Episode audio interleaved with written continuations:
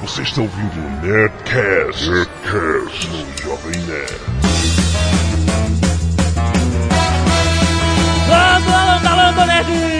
Aqui é Alexandre Antônio, Jovem Nerd, eu adoro publicidade bem feita. Aqui é o Azagal e eu tenho Havaianas pretas. Bom, eu sou Marcelo Serpa, adoro Havaianos de todas as cores e sou surfista desde moleque e pretendo ser até morrer. Olha só, muito bem, rapaz. Estamos aqui com uma mega celebridade do mundo da publicidade, Marcelo Serpa, meu filho. Pra quem não sabe, é o sócio diretor de criação da Almap BBDO. Cara, este homem é o doutor Manhattan da publicidade. No Brasil. Uma das maiores mentes criativas da publicidade no Brasil. Tem muita história pra contar. Vamos conversar sobre muita coisa interessante do ramo da publicidade com o Marcelo Serpa logo depois dos e-mails. Canelada. Muito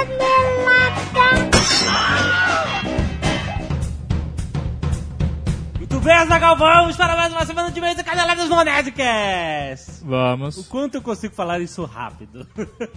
Vou treinando. Bullbox, Azagal! Certo. Atenção, publicitários, agências de publicidade ouvindo este Nerdcast, o recado é bom. O Estamos aqui com o nosso querido amigo de longa data, Marco Gomes. Marco Gomes, que é conhecido por todo mundo, até quem não conhece ele. Exato. O cara é, é uma celebridade por usar uma camisa da Nerd Store. É verdade, cara. O cara aparece em tudo que é podcast, videocast É internacional. uma referência de nerd mundial, cara. Ele usando a camisa Nerd Power em branco, cara. Aquela camisa branca antiga. Muito bom, cara. Como é que tu fez isso? Oi? Oi? Ah, então, cara, tirei a foto na- no escritório da Bubox, no escritório antigo até, e botei na internet bem, bem tagueada, digamos assim, Ah. no Flickr. E aí, por estar bem tagueado, todo mundo acha. Olha a prova do cara que Ah. sabe trabalhar o SEO. Muito bom. Exatamente. Mas Marco Gomes está aqui para falar de Bubox. Marco Gomes, o que você quer explicar para as pessoas o que é o Bubox? Porque você acha que as agências de publicidade podem se interessar muito. Sim, sim, pois é. Então, Bubox é um sistema de publicidade para mídia social. Foi fundado aí há dois anos, a gente tem mais ou menos dois anos no mercado. Começou com uma coisa bem simples e hoje já tem uma série de soluções aí para agências que querem anunciar em mídias sociais. Que a gente no, no Jovem Nerd, a gente usa o Bubox por um- uma parada simples. Ele, ele chama produtos do submarino que são relevantes ao post, né? É, eu achava que o Bubox era só pra blogueiro, né? Monetizar o site. Uma ferramenta que facilita pra caramba a vida, mas não, né? Parece que ele tem uma gama imensa de possibilidades, né? Que as agências podem explorar e tal. É, exatamente. Principal vantagem para a agência é que é centralizado, então ela vai anunciar em milhares de sites de mídia social. É, hoje são mais de 5.500 sites diferentes, é blog, fórum, redes sociais diferentes, é, aplicativo para Facebook, enfim, muitos, são muitos sites diferentes e ela vai anunciar em todos esses sites é, negociando com uma pessoa só, que é aqui com a Bubox, então ela vai emitir nota só pra gente, entregar as peças só pra gente e a gente vai distribuir essas peças que podem ser desde peças comuns do formato IAB, que é full banner, scrapper, enfim, até formatos exclusivos da Bubox, formatos super interessantes que tem mais impacto, é, todos os formatos gráficos, então a agência não tem que trabalhar só com link, com texto, ela pode trabalhar com foto e vídeo, áudio, o que ela, o que ela achar mais legal, e ela conversa só com a gente, negocia só com a gente, paga só pra gente e a gente repassa essa, essa, esse, o valor. Paga pro- só pra pro- gente, pega mal, calma. A agência paga pra vocês e vocês dividem a grana com os publishers. Exatamente, exatamente. A gente pega a grana e paga os os donos do site de onde essa, essa publicidade foi, foi veiculada. Mas a, pra- a praticidade pra agência é ter tudo centralizado no Bubox, né? Isso, e também há várias outras vantagens. O anunciante ele vai falar com a audiência no ambiente que ele está mais à vontade, que ele está familiarizado, que são os blogs que ele lê ali todo dia, lê direto, a rede social, enfim. É, os anúncios podem ser contextualizados, então não é assim, se colocou o anúncio na Bubox, vai aparecer nos 5 mil sites ao mesmo tempo, não é por aí. Você vai escolher se você quer falar sobre saúde, sobre tecnologia, sobre esportes, e vai aparecer só nos lugares que sejam super relevantes para aquele tema. É, Você vai atacar o nicho que você quer atingir, né? É Exatamente. diferente de um outdoor na rua que passa um milhão de carros por dia, é uma maravilha, mas ninguém lê. E quem lê, às vezes, nem se interessa em exame de próstata, por exemplo. É, por aí. E, e é muito simples para comprar, né? Como a gente já falou, só falar com o Fred, os mídias das agências já conhecem o Fred. Se você não conhece, pode entrar no site, é, bullbox.com.br, entra lá, se você é agência, clica no botãozinho da agência, vai entrar em contato com a gente. Mas se você conhece o Fred, pode entrar em contato direto. E depois você vai ter acesso aos relatórios e resultados da sua campanha, facinho, super simples, um resultado super legal aqui, garantido por nós. Porra, muito bom. Então, Isso é legal, né? Vocês dão o relatório da ação, porque normalmente o cara às vezes negocia com um blog, o blog não, se for negociar direto, né? E o blog não tem analytics, ou não tem uma ferramenta que vá dizer quantos cliques teve a ação, qual foi a resposta, o resultado. Exatamente. E a gente tem também um poder super legal também de previsão, né? Como a gente já trabalha com esses blogs há bastante tempo, com esses sites há bastante tempo, é, a gente sabe como eles se comportam em certos tipos de campanha. Uns são melhores para esse tipo de campanha, outros são melhores para aquele tipo de campanha. Então a gente já consegue fazer essa previsão e vender, vender muito melhor e alocar muito melhor o espaço. É bom inclusive para o dono do blog, né? Que ganha melhor o dinheiro é, de acordo com que, que o blog dele tem, tem mais potencial, digamos assim. Então a gente entrega o, as melhores soluções para ambos os lados, tanto para o dono do, do site quanto para a agência. Que, que é super importante. Excelente. excelente, bubox.com.br. Cara, eu às vezes andando na rua sempre ficava sonhando, né? Tipo, me imaginando com a minha primeira participação no Nerdcast. E aí andando, ouvindo o Nerdcast, pensando, pô, quando eu for fazer minha apresentação, minha apresentação vai ser assim, vai ser assado. e aí eu, tipo, hoje, na minha melhor apresentação, na minha opor- oportunidade de fazer a minha primeira apresentação aqui, que eu ficava tanto pensando e tanto ensaiei na minha cabeça, na frente do espelho, dezenas de vezes, hoje tudo que eu consegui soltar foi um oi.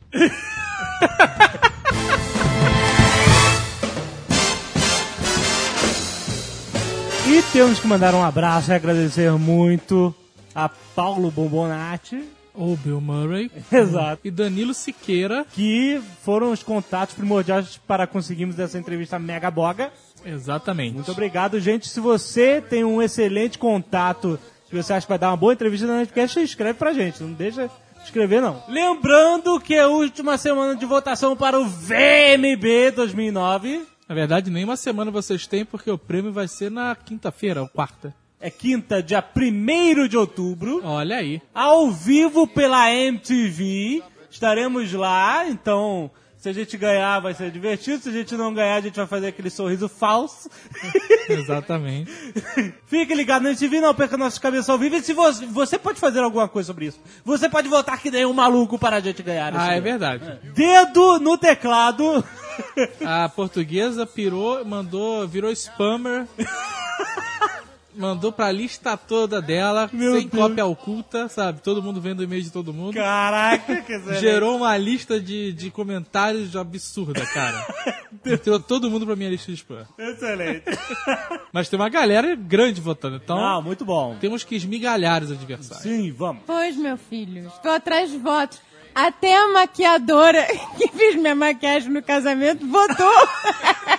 Excelente. Pra quem não viu, nosso querido amigo Fausto Tarkan do WeAreGeeks.net apareceu no Multishow com a camisa Acre, você acredita? Certo. E apareceu naquele urbano. Bom pra ele. Good for him. Exatamente. Ah, muitos recados, muitos e-mails sobre o último Nerdcast com o Niso Neto, um mega boga muito divertido. É. Milhões de pessoas, obviamente, mandaram o link do vídeo de Martos Matias, o dublador do Fred Flintstone. Gente, a gente gravou o Nerdcast. Vocês acreditam realmente que a gente não fez uma busca por Matos Matias lá no, no, no YouTube? Pelo amor de Deus, É né? porque tem o, o vídeo do óleo, né? E tem o vídeo dele num filme nacional, fazendo um papel de garçom que sopra o copo. Caraca, cara, o cara tá lustrando o copo pra limpar e dá aquelas baforadas, Pra sabe? que isso? Puta, que nojo, cara. Em épocas de gripe suína, né, meu irmão? Isso aí é uma- um asco. Putz, grila. Mas tem um link aí, se você não viu, clique aí no post. Outro recado pro nosso amigo Eduardo Expor. Sim. A jornada do herói continua. Estrutura literária, é verdade. Vai estar dando um curso no Rio de Janeiro. Exato. Nós já falamos disso semana passada, a galera está indo, está se inscrevendo, mas não se apavore. Caso você não consiga a vaga nessa turma, já deixa o seu nome lá que vão ter outras turmas. Exatamente. Então, é, clique aí também no link do post, tem o, o- a notícia, tem o cartaz do curso, muito legal. Não deixe de ver e se inscrever. Último recadinho, milhões de e-mails sobre Blue Hand, o protocolo Blue Hand na série Flash Forward. Ah, não, cara. Eu nem, eu nem, a eu nem gente conhecia. tá movimentando esse nome Blue Hand há anos. É, Essa Aqui. série não vai me tirar. Essa série não vai emplacar, cara. Vai ser uma merda. Eu Eu vou botar olho gordo nessa porra. Mas eu não sei se foi um detalhe só se é Não, parece que. Eu não sei, mas é o que me disseram que eu vi pelo Twitter. Ah. É que o Blue Hand é um personagem. Não, não acredito. Tô te falando. Ah, não, não, essa série não vai placar. Todos vai- vocês, as dezenas de milhares de ouvintes que nós temos, são testemunha Exato. que Blue Hand, antes de aparecer nessa porcaria desse Flash Forward, apareceu aqui no Jovem Nerd. Exatamente, desde os primeiros Nerdcasts, cara. Então, se por um acaso depois do nada apareceu um Blue Hand Protocol, Ah, não, putz. você sabe grila. de que eles estão copiando, né, cara? Exato, porra.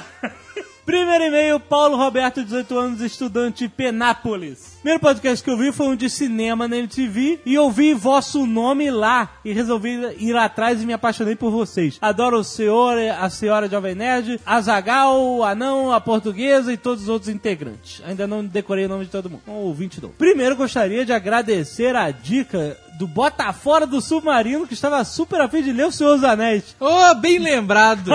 vendemos, vendemos Senhor dos Anéis, o pacotão, tava muito barato mesmo. Tava. A rodo. Caraca, o submarino vai ligar pra Vai gente. ligar pra cara. gente perguntando que porra que vocês fizeram. O que que vocês fizeram? Mas ainda tem, né? Até onde eu sei. Tem, o pessoal tá comprando ainda. Impressionante o tamanho do, Do, do estoque encalhado que eles tinham nessa porra. Aproveitando, aqui vai a dica da semana Submarino Jovem Nerd. Opa! Pode até ter uma Tem uma dica né? nova, porque, é- porque pode ter ainda o token no link do É, token, você né? pode clicar lá no token ou você pode clicar para Senhor dos Anéis, a trilogia. Ó, o filme. O filme, exatamente, o box de DVD está só R$ 39,90, Jovem Nerd. Olha São seis só. DVDs dentro do box. Seis DVDs. É, tem Excelente. material extra, maneiro. o Mega boga, box. mega boga, muito bom. Não é a versão estendida por um único, simples e terrível motivo. Não existe a versão estendida no Brasil. No Brasil, é verdade. Só existe se você trouxer importado. Exatamente. Ele continua dizendo que morreu de rir com o Niso Neto e o sonho dele é ser dublador, mas optou por fazer game designer. Tá ótimo. Enfim, confesso que mal conheci o Niso e no fim do Nerdcast acabei fã dele. Abraços a todos e até a próxima. Lenito Ribeiro, 29 anos, analista de sistemas. Levei um susto ao escutar Niso Neto falando. Juro que pensei, cara, o Blurrente se tratou com fonoaudiólogo? Ele manda bem falando. Acho que essa é mais uma conspiração de vocês. Será que na verdade Blue Hand é uma criação de um dublador?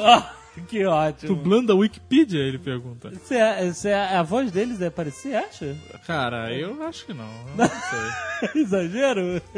Desde ele que era parecido, né? Luiz Felipe Rio de Janeiro, RJ. Nunca me considerei nerd, pra falar a verdade, tinha muitos preconceitos contra aqueles considerados nerds. Uma prova disso é que tem um e-mail do IG e sempre vi o link para o Nerdcast e pensava, puta que pariu, quem é o retardado que ouve isso? Como é que é? Você tem um e-mail no IG? Tem um Ué, link o I- pro Nerdcast? O IG manda e-mails pra quem tem e-mails no IG? Será que vem na assinatura? Olha que Ouça o maneiro. Nerdcast? Eu não sabia disso. Porra, que legal, cara. Até que algumas semanas atrás estava sem o que fazer no trabalho e vi o anúncio do Nerdcast 177, a fúria mongol de Gengis Khan. Lembrei-me das longas horas jogando Age of Empires 2 e decidi dar o braço a torcer. Minha cabeça explodiu. Simplesmente viciei e passei a ouvir vários Nerdcasts anteriores. Já responde sua pergunta, o retardado é você? Estou tão viciado que palavras como escrotizar, coisa de fudido, já fazem parte do meu vocabulário. Inclusive, já cheguei ao ponto de pensar em colocar o Jovem Nerd cantando o riff de Back in Black Black. In black. como toque, Black in back. como toque do meu celular. Book Black. Qualquer coisa. Mas felizmente ainda não perdi o senso ridículo, ainda bem. Vi muitas coisas que gosto e também fazem parte do universo nerd e por isso agradeço ao Jovem Nerd por ter to- me tornado uma pessoa sem tantos preconceitos e me fazer ver que de nerd e louco todo mundo tem um pouco. Hoje tenho pena da menina que não tinha amigos na escola por gostar de Arquivo X. Meu Hã? Deus. Ah, sim, a menina, né? Tinha uma menina que... O colégio tem, com certeza. Sim, é verdade. Coitada da menina. Tiago Borges, Curitiba. Sou ouvinte fiel do Nerdcast e frequentador assíduo do blog. É bem lembrado isso até, a gente tem um blog, né? Muita gente nem sabe. É, é os seus baixadores de feed. Acesse o Jovem Nerd. O Jovem Nerd existe, é um blog atualizado diariamente com notícias. E atrações de humor. Exatamente. Né? Pô, Fique à Deus. vontade de acessar e nos dar page views. Exato. Bem, ele disse que logo que viu a notícia do curso do Eduardo Spor, teve um- uma grande empolgação seguida de frustração ao ver que era apenas no Rio de Janeiro. Ah, olha aí. Começa sempre em algum lugar, né? cara? Exato. Ora, foi aí que me veio o insight. Por que, que vocês não convidam o nosso caro professor para ministrar o curso na base do Nerdcast em Curitiba? Como assim? Aqui em, casa? Na base do Nerdcast? A gente, nós trabalhamos em home office, né, cara? Pois é, eu não entendi isso. Vamos numa praça, de repente. Num parque, sei lá. Aham. Ou melhor, diz ele, por que não fundarem a primeira instituição de ensino 100% voltada aos nerds? Ah, que ótimo. A Uninerd. Uninerd. Puta merda. Com certeza seria um sucesso. E eu posso acrescentar aqui, ou não. Ah, não tenho o que dizer mais, né, cara? Puta que pariu, né, cara? Tá ótimo.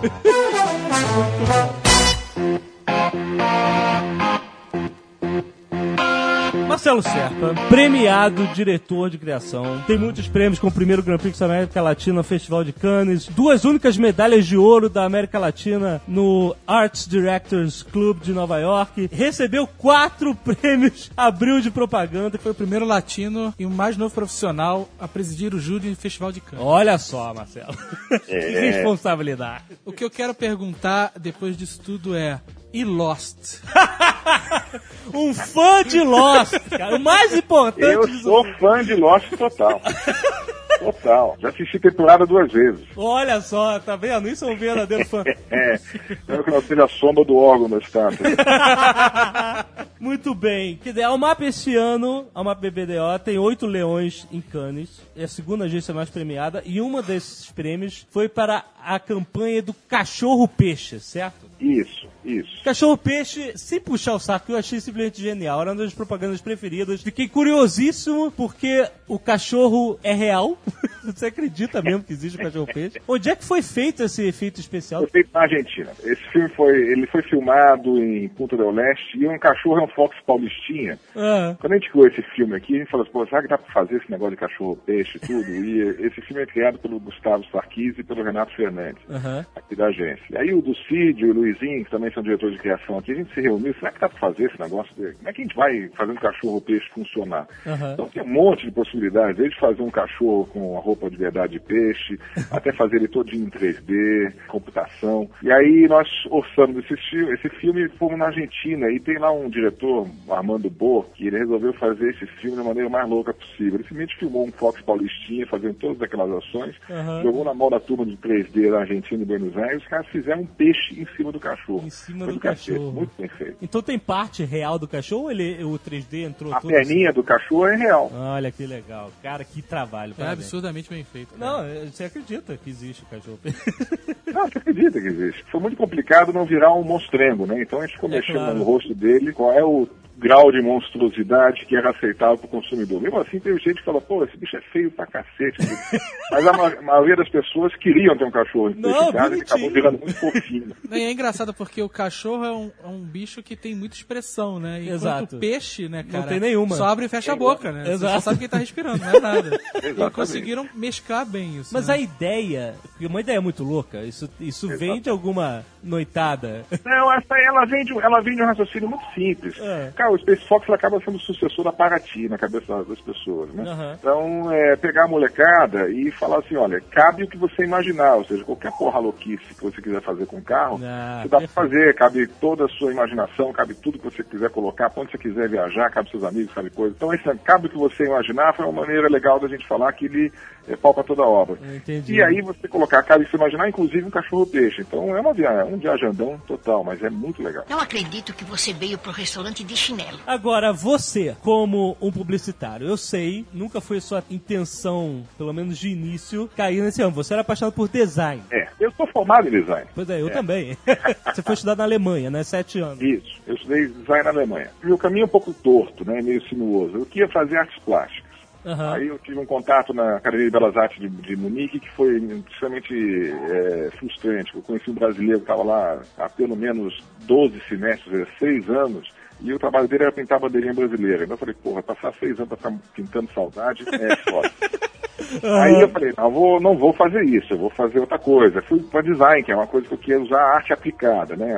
Em alemão é Angewandte Kunst, então arte aplicada. Então fui Aham. fazer arte aplicada. Aí estudei design. O design, na época, fazer logotipo, comunicação visual inteira de companhias, Sim, sim. marcas, identidades corporativas. Puta, levava um tempo do cacete. Eu achava bacana, mas, porra, você fazer um projeto podia levar anos, meses, fazendo em cima de um projeto só. E claro. eu era muito, sou ainda, muito agitado, muito, talvez até ansioso demais. Aham. Eu tive uma chance, durante o estudo, de fazer um estágio numa agência de propaganda. Eu vi, pô, você criava design e publicava no dia seguinte no jornal. Você criava design e publicava na semana seguinte na revista. Então Aham. você tinha a aplicação do design, coisas muito rápidas, muito, você tinha muito trabalho para fazer. Era consumido rápido, né? Acabava rápido. Publicou Acabava rápido, você criava rápido, você produzia rápido e não queria dizer que design não fosse parte integrante da coisa. Tinha um anúncio na Alemanha que um cara genial fez na em Düsseldorf para vender É. uma máquina de escrever da, eh, da IBM, que escreveu uma página dupla de jornal, uma página branca, só batida a máquina aqui, Schreibmaschine, que em alemão quer dizer máquina de escrever. Sim. E em Schreibmaschine no meio tem três letras, IBM, que ele só bateu em maiúscula no meio.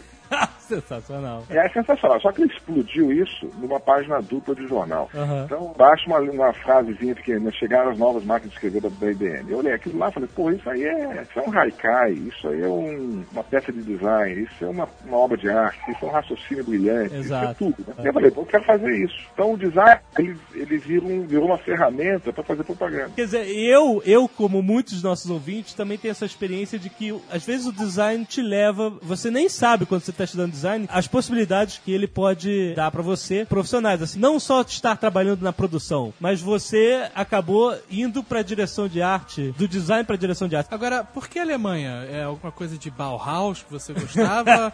ou simplesmente É Alemanha? Bauhaus, é, uma coisa muito prática. Meu, minha mãe casou novamente e meu padrasto é alemão. Ah, e meu pai trouxe para almoçar em casa um professor alemão de desenho industrial que dava aula na ESG, na Escola Superior de Desenho Industrial do Rio de Janeiro. E ele me mostrou uma série de coisas que são, eram feitas na Alemanha que eu fiquei fascinado. E meu padrasto me trouxe uma série de folhetos de universidades.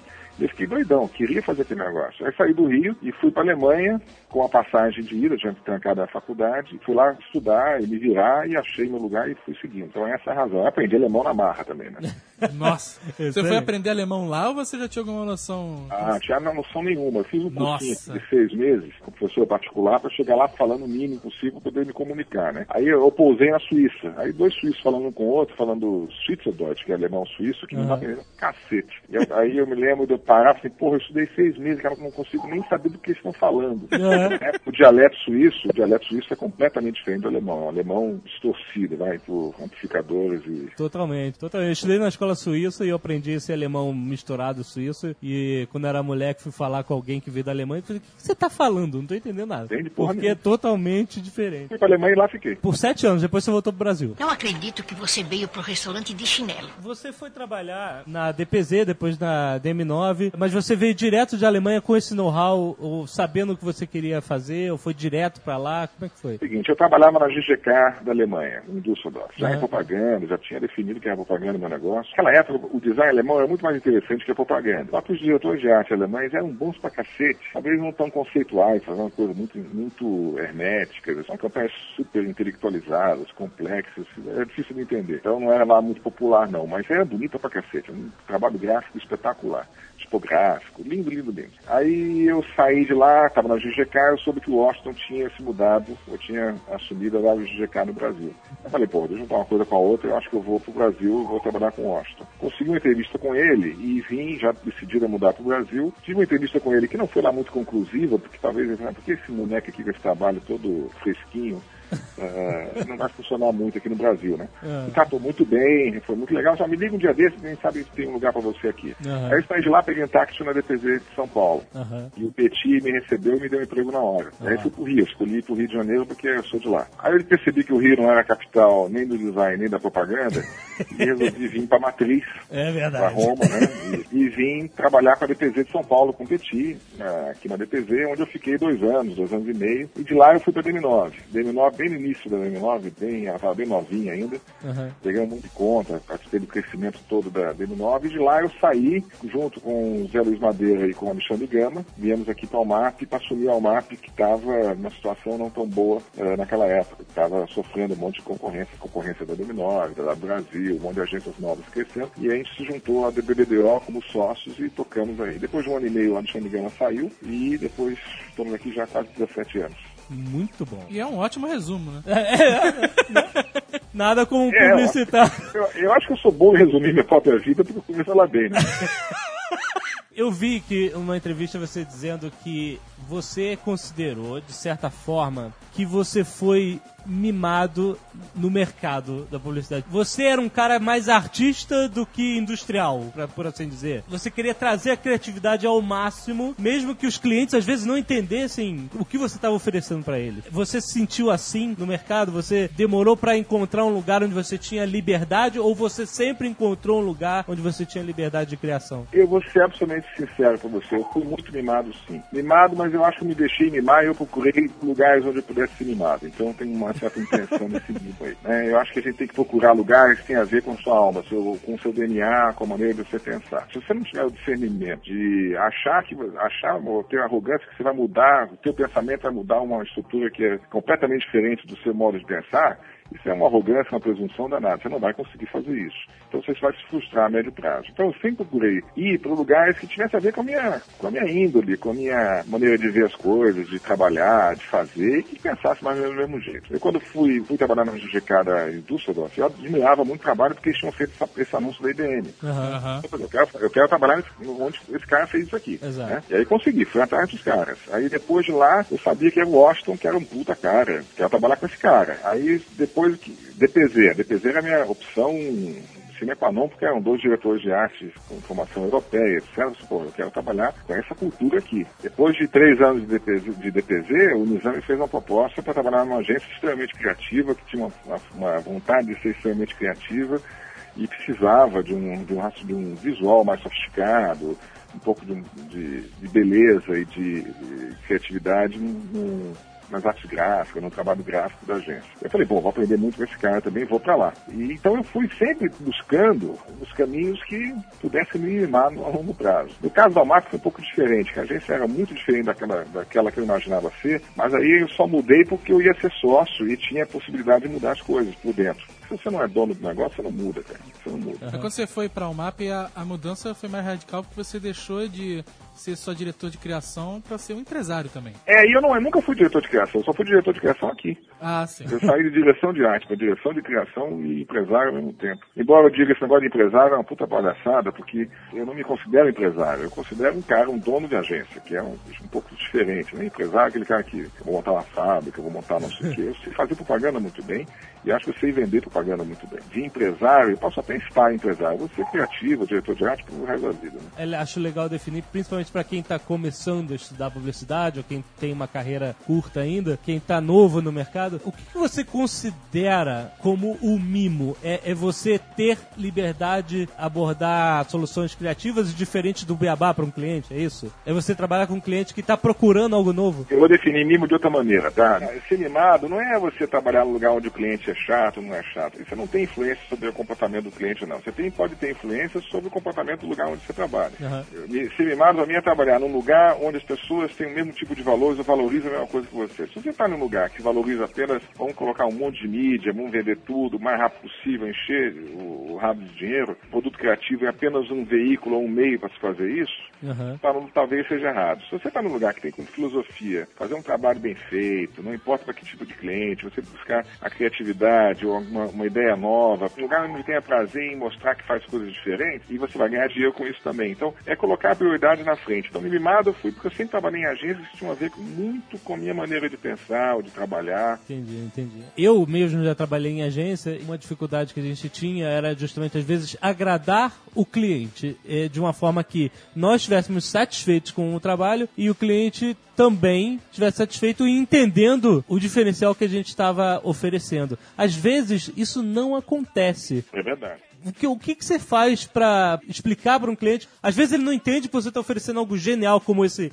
IBM maiúsculo. O que, que você faz para contornar isso? É pra explicar pro cliente que você tem razão. Exato. É, é difícil, né? Vamos, vamos colocar a coisa certa. Agradar o cliente faz parte da função básica do que é a agência de propaganda. Porque agradar o cliente é deixar o cara feliz. Deixar o cara feliz é fazer com que o cara venda pra cacete. Exato. O cara fazer vender pra cacete, você tem vários caminhos. O principal deles, pra mim, é seduzir o consumidor de uma maneira que ele não possa imaginar que possa ser feito. Aham. Então é agradar o cliente, depois deixar ele feliz pra cacete, porque conseguiu vender, porque ele se- conseguiu vender porque você fez um- alguma coisa que resolveu o problema dele. Então, pra mim, se eu consigo resolver o problema do cliente de uma maneira que ele não espera, que ele fala assim, porra, não, não, não- eu não sabia que isso era possível, ou que funcionou, você conquista a confiança do cara, e aí você pode fazer o que você quiser. Agora, se você criar uma coisa super criativa que a porra não, não vende, não funciona, você tá Não morto. adianta também. Entendeu? Você tá morto. Aquela famosa história, criação é você resolver bem um problema. Exato. Se o criativo acha que criação existe por ela só, tá morto. Entendi. É porque existe, na verdade, dois tipos de propaganda, né? Tem uma propaganda que é bem objetiva, que é vender. Ninguém segura o Calil, né? É, exato. E você tem uma propaganda que é a mais artística, que a agência faz pra ganhar prêmio. Exatamente. Eu acho que até um exemplo legal do cachorro-peixe é que ele consegue juntar as duas coisas, né? Você pega a Havaianas, ela tem uma ambição artística, tem uma ambição é, muito clara de fazer coisas diferentes, bonitas, não sei o quê, e vende pra cacete. Verdade, é outro consegue, caso. Você consegue, eu não acho que as coisas sejam desassociadas. Se você olhar bem os anúncios de Havaianas, apesar de serem muito bonitos, rebuscados, bonitos, tem um puta de uma sandalhona enorme lá no meio.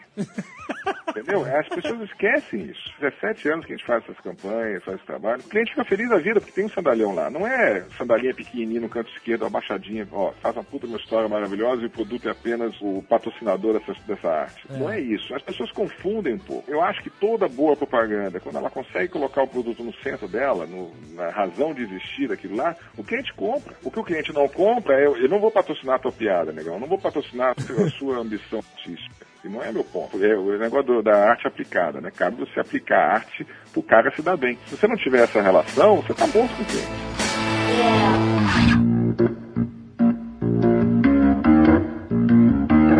Então vamos falar de Havaiana, caso interessantíssimo. 1962 foi lançada as Havaianas, calçadão de borracha, preço para trabalhadores, certo? Certo. E durante muito tempo as Havaianas foram vendidas assim, caixa de papelão aberto e pega aí a tua e leva no caixa. É que era um calçado, né, de... de... É, é- era uma sandália pro pessoal mexer cimento na, na obra, cara. Isso, ou exato, lavar, exatamente. Ou lavar a calçada na rua, entendeu? Não tinha muita... uma No máximo, maior. fazer um golzinho, né, num gol a gol. O máximo, golzinho gol a gol. E agora, se imaginar que é, você tem um produto, é a coisa mais barata depois de andar descalço. Entendeu? Era, né? Era, era, hoje não é mais. Mas era, era a coisa mais barata, que separava o chão do pé era Havaianas. Então, É, o Nordeste exato. vendia pra cacete, tinha, só que a margem que trazia pro cliente era muito pequena, ou seja, aquela contribuição né, que o cara ganhava, não ganhava dinheiro com isso, é muito difícil. Vendia milhões, mas estava perdendo é, rentabilidade, estava perdendo dinheiro. Aí chegou o Raider, que era aquela, o que eu chamo de opalão, né, que é aquela sandália esquisita plástica. E o Raider fazia uma campanha com Ostogen sensacional, com músicas não sei o quê, três minutos no Jornal Nacional, no Fantástico.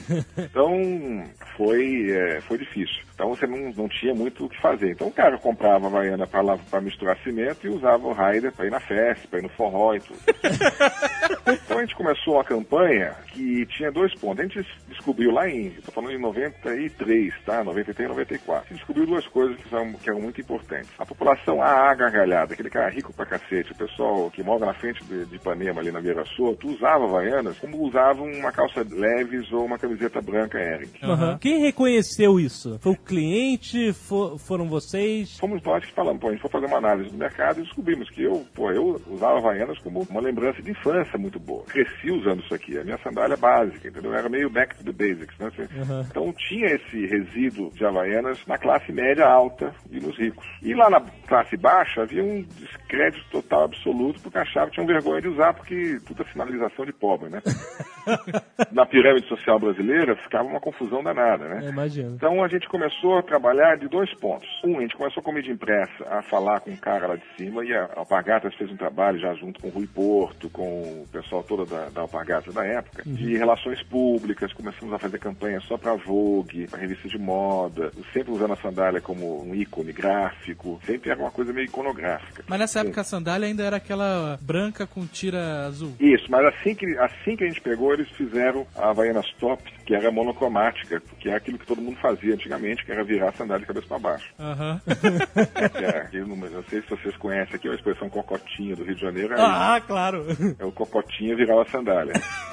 Eu fiz muito isso. putz. Aí eles começaram a lançar essa sandália, a gente lançou na mídia impressa, então foi uma, uma mídia até pequena, porque não tinha muito dinheiro na época. E na televisão, a gente tinha que falar com o povão, e com a base da, da pirâmide popular. E a gente fez um truque, que é o truque mais velho da propaganda, que é ah, o testemunhal. Só que a gente fez o testemunhal muito engraçado, quer dizer, sempre tirando sarro dos artistas, usava o artista ou a celebridade como escada. Aham. Então quem se valorizava era quem? Era o cara comum. Isso funcionou durante muito, muito tempo, funciona até hoje, falar a verdade. E as pessoas, a gente faz pesquisa, nada, as pessoas acham que, aquela, que a campanha de televisão de Havaianas é quase como uma novela. Então cada hora é um capítulo. Ah, A legal. gente vai andando com isso já há 16, 17 anos. E na mídia impressa foi crescendo, foi crescendo, foi crescendo. E a história foi aumentando. A gente começou a dar umas porradas em Raider, Raider começou a perder um pouco de valor, a, a Havaianas começou a aparecer como uma coisa cult em desfile de moda, as modelos estavam usando, as modelos começaram a levar as sandálias lá para fora. Mas isso foi espontâneo? É, é, foi um pouquinho, empurra, não foi tão espontâneo como Deu se uma imagina, empurrada.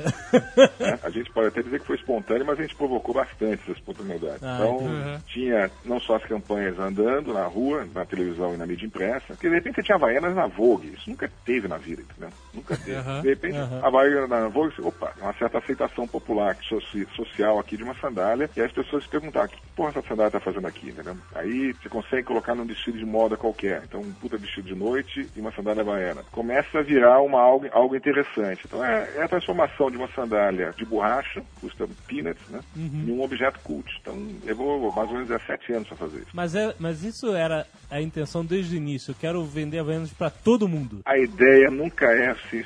Se um cara chega pra você e fala assim, a ideia é vender Havaianas para todo mundo, tá falando uma bobagem. Ele fala assim, não, a gente tem que salvar Havaianas, a gente tem que vender Havaianas pra cacete. Então, Tem que vender mais, tem é que vender isso? mais, é lógico. Não interessa Quando- quem É, compra. interessa a Alpagatas vender mais. Então, o que, que acontecia? A marca estava na UTI, né? Não tinha rentabilidade nenhuma, então foi um trabalho de reposicionamento. É lógico que a gente não podia imaginar onde poderia chegar isso, porque ela estava muito lá atrás, muito lá atrás. E ela foi aos pouquinhos, foi, foi conquistando. E esse trabalho é, uma, é um trabalho de construção empírico, né? Você vai aprendendo, vai fazendo, vai fazendo, vai fazendo, vai fazendo. E no meio do caminho gente ultrapassou Raider, Raider sumiu, né?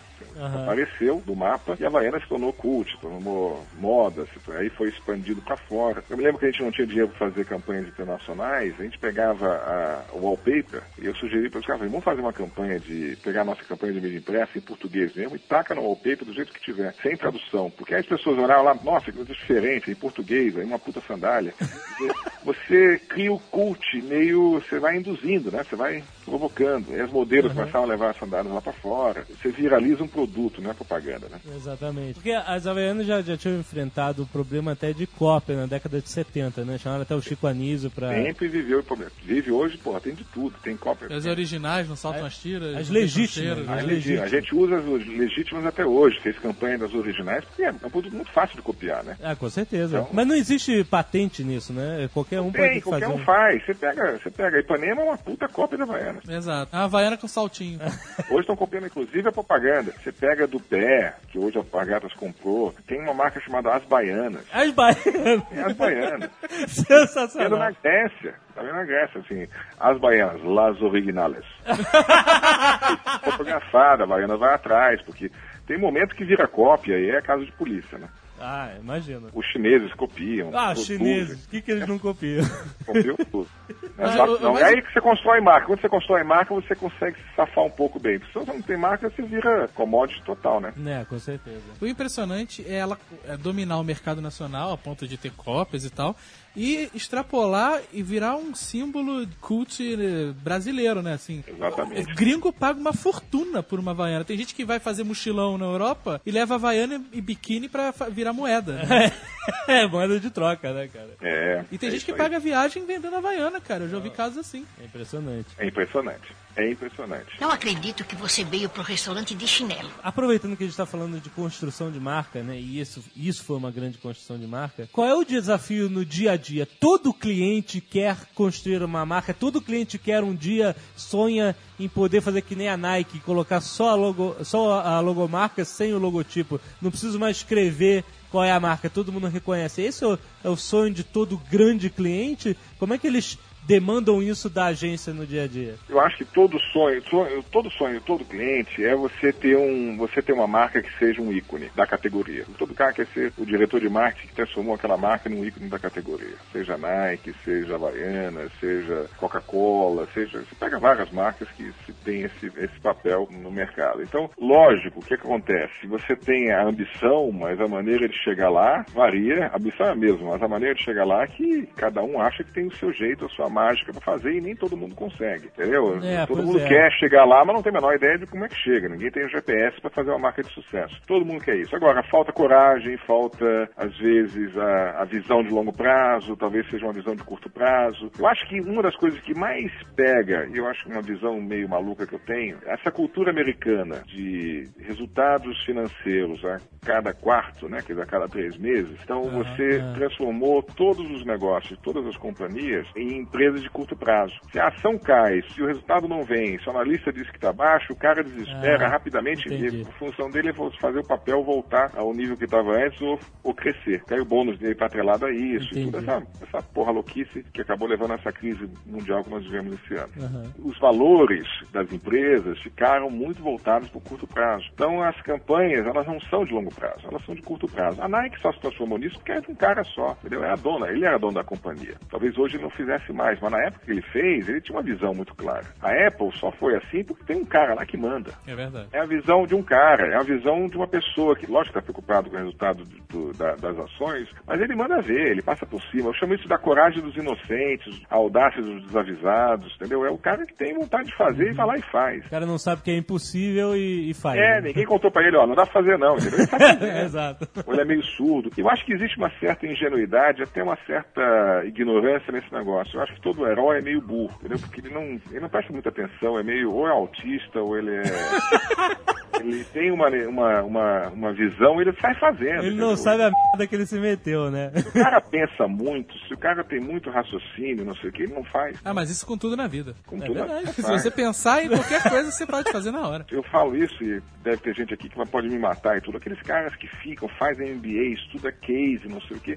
Muitos cases são orgânicos, eles acontecem, eles, É. eles simplesmente acontecem. E a capacidade de você cheirar, de ter a intuição de mexer as coisas certas naquele momento, faz que a coisa dê certo. Essa intuição do, do Steve Jobs, ele sabe exatamente o que ele quer, entendeu? Ele não estudou cases e cases e cases para fazer a Apple. Ele foi indo, né? Ele foi lá e fez. Eu sei que eu- o que eu gosto de fazer, eu sei que eu quero fazer e pronto. Não acredito que você veio pro restaurante de chinelo. O que, que faz você estabelecer um relacionamento de longo prazo, né? Você tá 17 anos com a Havaiana. Os caras, os caras não vão trocar você por ninguém. O que, que você apresenta para os caras? O que, que faz um publicitário se tornar a pessoa a quem aquele cliente sempre vai consultar quando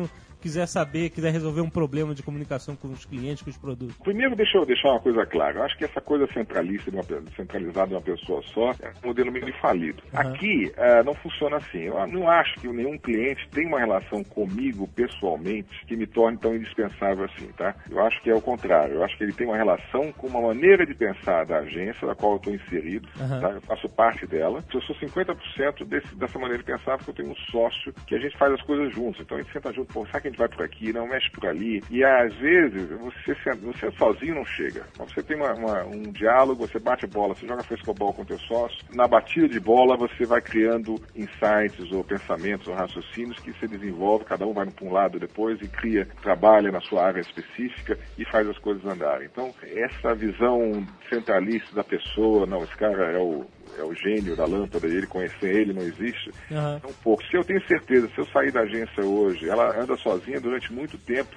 sem que tenha nenhum tipo de transformação maior, porque a maneira de pensar ela está estruturada dentro da agência, a pessoa já pensa desse jeito. Talvez eu seja um inspirador, possa fazer um monte de coisas legais na área da criação, mas eu tenho meu sócio lá que inspira, provoca, sacaneia, briga com os clientes para vender uma visão que a agência tem. Então a gente tem essa, essa coisa de. É um trabalho de, de grupo, entendeu? A gente vai lá, um ajuda o outro, vamos, vamos mexer e tudo. E talvez eu tenha uma função na área de criação inspiradora ou de fazer. Eu já fiz muita coisa no passado e eu acho que esse legado acaba ficando nas paredes da agência. Então tá aqui, entendeu? É claro. eu acho que a- uma- um cliente só fica com uma agência quando ele acha que aquela agência, ou ele sente em algum momento que aquela agência, aquele grupo de pessoas é indispensável para o negócio dele. Uhum. Se você for apenas o fornecedor de layouts bonitinhos, você tá morto.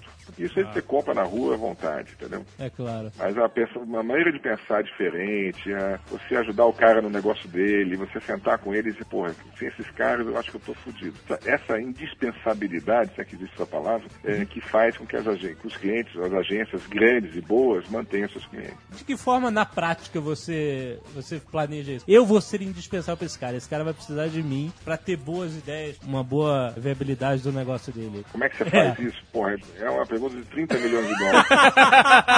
Eu vou te dizer o que eu acho, tá? O que É muito mais intuitivo do que é, racional. Aham. Quando você tá com um cara há muito tempo, você é absolutamente honesto com ele. Você quando acerta, ele percebe quando você acerta. Quando você erra, você confessa que errou, você tem uma certa transparência de falar, porra, eu acho que fiz cagada aqui, mas eu vou consertar assim, eu vou mexer aqui. Quando o cara sente firmeza no que está falando, não tá afim de só dar um balão nele, você constrói a longo prazo e não a curto prazo uma relação, pô, vou tirar uma grana desse cara, vou fazer uma não quero vender um filme maluco que eu tô morrendo de vontade de vender, você vai queimar essa relação muito rápido. Agora, quando ele reconhece em você um cara que está preocupado com o negócio dele, está trazendo para ele coisas que ele não espera, que ele não, não pediu, ou Uhum. que questione ele quando ele pede alguma coisa, você olha, você está errado pedindo isso porque eu acho que o seu consumidor vai pensar assim, assim, e você prova isso com pesquisa, com análise de mercado, não sei o quê. O cara fala assim, pô, esses caras são sérios, esses caras são honestos, esses caras estão comigo, eu posso contar com eles. É lógico que eles querem ganhar dinheiro, querem fazer um trabalho bem feito, etc. Mas eles não, não fazem isso às minhas custas, e sim o que eles querem, a ambição deles me ajuda a ser melhor, ou a melhorar o meu negócio. É a visão de que se o seu cliente ganhar mais dinheiro, você também vai ganhar. Lógico, se Não, ele estiver vez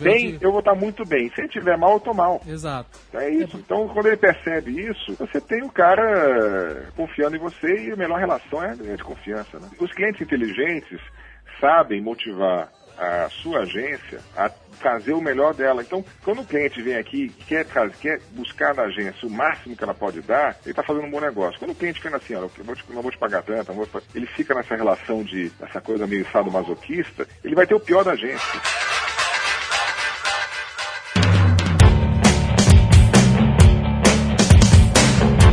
Um aspecto interessante, a evolução de um publicitário, designer ou qualquer coisa assim, para um empresário. Como você disse, você não se considera empresário, mas né, uma pessoa que faz. Isso. Só que você tem uma diferença. Você, você faz negócios, você fecha negócios. Muita gente tem medo de dar esse passo, né? Mas a É. gente vê que é, donos das grandes agências tiveram, obviamente, a sua experiência em outras agências. Até um momento que, como você falou, assim, "Ah, agora eu vou pra minha. Eu vou tomar conta desse negócio. Dá muito medo, é muito difícil, você precisa de um sócio certo, precisa de dinheiro. Como é que funciona isso? Você parar de só atender o cliente pra você ser o cara que vai buscar o cliente. Um, é aquela coisa que eu te falei antes sobre um pouco da coragem, do, a coragem dos avisados, né? A audácia dos inocentes. É, então você, você sai fazendo, né? Eu, eu sempre quis ter meu negócio por um motivo muito simples. Eu não chamo de meu negócio, eu queria ter um escritório de design meu, entendeu? Eu sempre sonhava em ter, pô, que é um escritório todo branquinho, que é uma coisa bacana, que não sei o quê. É, uma, é um sonho meio, meio, meio infantil. Eu até hoje tenho vontade de ter um escritório bacaninha, 100, 150 metros quadrados, assim, cheio de computador, fazer umas peças lindas, não sei o quê. É, era um sonho. Virar sócio de agência, virar, foi uma consequência dessa vontade. Eu jamais teria feito isso sozinho. Se eu fizesse sozinho, eu ia quebrar, porque eu sou péssimo em finanças. Meu sócio também não é o, o- o expert, o, o rei da cocada preta em finanças, mas ele é muito melhor do que eu. E ele faz uma coisa que é fundamental, que é planejamento. Ele sabe montar uma estratégia, ele sabe montar, ele sabe estruturar as coisas, que facilita muito o trabalho da criação. Ele pensa muito antes e a gente, eu gosto de pensar depois. Então, esse equilíbrio facilita muito a formação de uma agência. Eu lembro daquele filme Sun, é, Butch Cassidy e Sundance Kid, na cena final, tem uma cena que eles estão de costas um pro outro e atirando. Ok, você mata os da direita que eu mato os da esquerda. Ficam de costas um pro outro dando tiro. Exato. Os dois se fodem no final, porque se jogam lá do precipício. Uhum. Mas eles estão confiando simplesmente, vem cá, você cuida do teu lado que eu cuido do meu. Uhum, e você tá com as suas costas protegidas pelo cara. Isso é um símbolo muito grande na sociedade, é muito importante na sociedade, porque você sozinho você não vai conseguir matar todos os bandidos. É verdade. Mas você confia tuas costas no cara e sabe que você tá do outro cara tá matando do outro lado. Eu jamais faria uma agência sozinho. Talvez faça um escritório de design, pudesse fazer um escritório de design, pudesse até ter um certo sucesso fazendo isso. Mas sem uma parceria, sem um cara do teu lado que pense parecido com você, que tem os mesmos valores, você não faz. E eu acho que você não faz. Lógico que tem as figuras que são aqueles caras que fazem as agências para suprir alguma necessidade pessoal ou insegurança, que a agência do, dele mesmo associado a ele mesmo, entendeu? Não suportam dividir eh, glória ou louros com ninguém. Tem muita gente nesse mercado que é assim. entendeu? Mas talvez a agência seja só do tamanho dele, nunca seja maior do que ele. E eu acho que a marca é muito maior do que eu. Eu sou apenas uma parte dela. E não me preocupo com isso, não. Eu tô feliz da vida. Tô tirando, pra mim, um lucro enorme daquilo. Eu prefiro ser menor do que o negócio que faço parte do que ter um negócio que seja exatamente o meu tamanho. Eu serei o meu próprio teto. Não acredito que você veio pro restaurante de chinelo. Uma coisa interessante que é um fenômeno que acontecia antigamente, que eu acho que não pode mais, era agências prepararem os seus comerciais para os clientes, filmes para os clientes comerciais e filmes para os festivais. Que não eram vinculados em lugar nenhum, só nos festivais. Isso nunca pôde. Mas acontecia. Mas sempre aconteceu, todo mundo fez e, e- e é, uma, é uma prática absolutamente normal. É mais ou menos como uma moda. Você tinha a moda que se vendia na rua e a moda que se vendia na passarela, que estava ali para mostrar o quão o bom o costureiro era ou deixava de ser. A vanguarda estava na passarela, não necessariamente ela estava andando na rua. Você acha que isso era uma, uma, uma válvula de escape de frustrações que talvez não pudessem nunca passar pelo crivo do cliente ou serem vinculadas na televisão e tal? Eu acho que começou de outro jeito. Começou de uma maneira muito normal, já nos anos 70, quando você tinha uma ideia genial, o cara tinha uma ideia genial que levar pro cliente, o cliente, pô, eu não acho que vai legal, não sei o quê, mas eu levava o filme pronto e o cliente fala assim, ah, não quero isso não. Aí você escrevia no festival. Começou com uma coisa inocente. Uma coisa assim, era mais ou menos assim, ah, faz os dois ou três filmes. Ah, pô, não deu certo, faz, foi- fez aqui. O que, que aconteceu? Virou um vício. Ah, claro. As pessoas começavam a gastar a sua energia no virtual e não no real. E já que você ia fazer isso mesmo, você perde o interesse. Para que, que eu vou vender? Para que, que eu vou arrumar rolo com o cliente? Para que, que eu tenho que aprovar um negócio bacana com ele? Ou tem um puta desgaste com atendimento, o negócio tá ficando difícil, tem pesquisa, precisando faturar no fim do mês. Para que, que eu vou arrumar esse desgaste? É, Põe na televisão uma musiquinha, um jinglezinho que resolve do cara, tá vendendo, o cara tá feliz, passou na pesquisa, e aí esse amigo do cara, não, vamos fazer uns filminhos aqui diferentes e põe no festival. Quer dizer, acabou criando uma anomalia e os criativos das agências ficaram presos a esse, esse, esse esquema. Então, pro dia a dia, para ganhar dinheiro, porque a gente precisa faturar, tá tudo difícil, não sei o quê, faz o que o cliente quer, ou faz o básicozinho, né? E na maioria das vezes é um dimozinho com gente correndo, com braços abertos na beira da tarde, no pôr do sol, câmera lenta, todo mundo girando, fazendo rodinha na beira da água, coisas. E com uma música normalmente com um certo sotaque nordestino. Ah, normalmente. Mas isso não quer dizer que seja uma, uma agência específica. Mas basicamente era isso que se fazia. Então tinha muito clichê. Põe um filme aí, pega uma trilha sonora bacana, põe É. em cima, vamos faturar. Todo mundo já fez isso, já cansei de fazer filme de música, jingles espetaculares, não sei o que, não sei o que. Mas quando isso vira a, a regra e você realmente não se preocupa mais em vender para o cliente uma solução ou de criatividade, só funciona, só é legal mesmo para festival, para vaidade dos, dos publicitários, você cria uma anomalia filha da mãe. Porque você acaba desvendendo, ou mostrando para o cliente que aquilo que você faz não é capaz de vender o que ele precisa. E que a criação e a criatividade virou um artigo de luxo, uma coisa de boutique. Aham. E aí ela perde valor. Então você Claro. ganha um prêmio com algo que, que é, foi criado dessa maneira, com o passar do tempo, perde valor completamente. Então todo mundo já fez, já fiz um monte de filme fantasma, anúncio fantasma, não sei o quê, mas eu comecei a perceber, e o mercado começou a perceber que não tem mais espaço para isso. Tá virando, virou um monstro. É claro. É o rabo abanando o cachorro. É verdade. Perdeu a razão de existir e a gente corria o risco de afundar como nossa profissão e o nosso ofício perder totalmente o valor. E aí os criativos novos que chegavam estavam preocupados na hora de fazer, de ter uma proposta, e vem cá, mas eu posso fazer meus filminhos, meus anúncios? Ele não está se preocupando em fazer a melhor solução possível para o cliente. Aham. Criatividade foi desassociada de resultado. Aham. Aí ferrou de vez. Então a gente no Clube de Criação já mexeu nisso. Eu acho que a internet ajudou muito, porque hoje você fica exposto a, muito rapidamente. O mundo todo fez isso. Você pegar os países asiáticos, os países é, do leste europeu, a Europa mesmo, todo mundo fez. Alemanha, França. Tinha agências na França fazendo turnos completos, gente, criativos que eu conheço, criativos, duplas de criação, que foram contratadas só para fazer peça para o festival. Nossa. Com a internet isso fica exposto, então você se ferra rapidinho. Então, por sobrevivência, a gente tem que voltar e está voltando a associar o melhor trabalho criativo a resultado de venda. É, então, entendi. a gente ganhou é, vários milhões e tem ganho nos últimos anos com campanhas de Veja, que saiu na Veja, a campanha de Havaianas, que todo mundo viu, todo mundo conhece, Cachorro É. Peixe, que sai na televisão, Isso, no- no- na Globo. Então, assim, ó, essa criatividade, além de vender a porra do, do carro, vende, e do Cachorro Peixe, que se tivesse Cachorro Peixe pra vender, ele teria vendido um monte.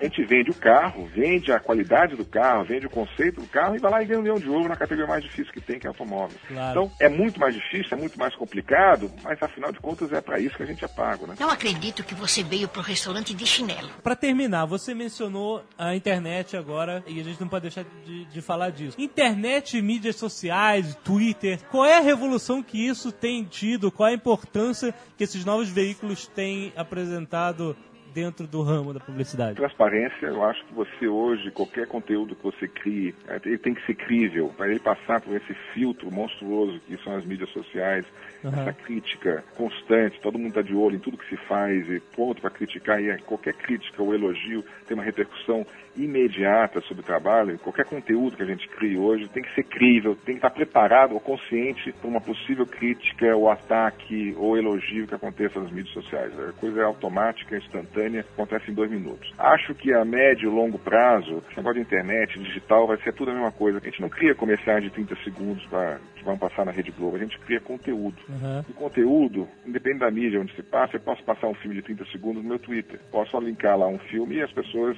todos os seguidores que estão ali, vão assistir aquele filme. Então eu estou usando o meu Twitter pessoal como uma mídia para transmissão de um conteúdo. Posso colocar isso no futebol da Rede Globo, como posso colocar isso às 3 horas da manhã em algum programa de televisão. Acabo falar com um cara específico que está assistindo aquele negócio lá. Internet, televisão, vai, tudo vai ser uma coisa só. Quanto mais larga for o broadband, mais próximo meu computador vai virar uma televisão. Então, nós criamos conteúdo, criamos histórias que sejam, que precisam ser fascinantes, precisam ser sedutoras, precisam ser convincentes, precisam ser relevantes, para que a gente possa, consiga fazer dessas marcas aquilo que o cliente quer que seja, né? que sejam os símbolos da categoria. Agora, temos que ficar extremamente espertos, porque leviandade que a gente podia fazer no passado, porque era muito difícil as pessoas até reclamarem se posicionarem, porque tinha que comprar uma, um papel de carta, escrever uma carta à mão, mandar um selo, ir até o correio entregar para reclamar e chegava depois de uma semana, gente, o cliente falava, ah, legal, os caras estão reclamando, jogava fora a carta.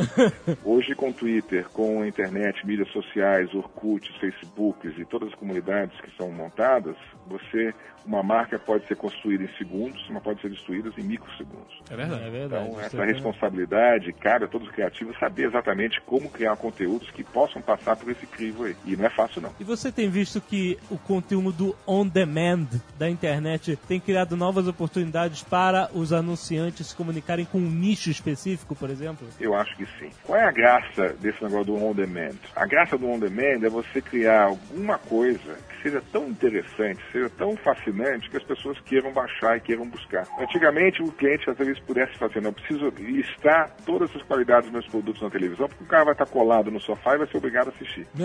Né? E Sim, na é época verdade. que não tinha controle remoto, o cara tinha que levantar também, andar 5 metros para tocar de canal.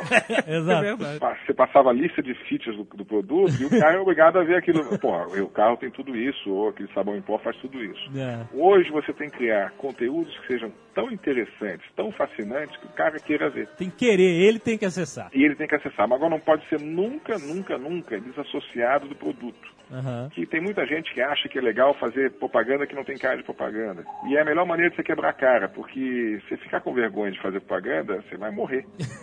Vai acabar. E tem que fazer que propaganda seja interessante, tem que fazer que o produto seja interessante, que a história que você está contando seja fascinante. Sem tentar enganar o cara dizendo, olha, eu estou fazendo É algo. porque o negócio da viralização virou meio que modinha também, né? É, vira modinha e lá na frente isso acaba, isso acaba rápido, cara.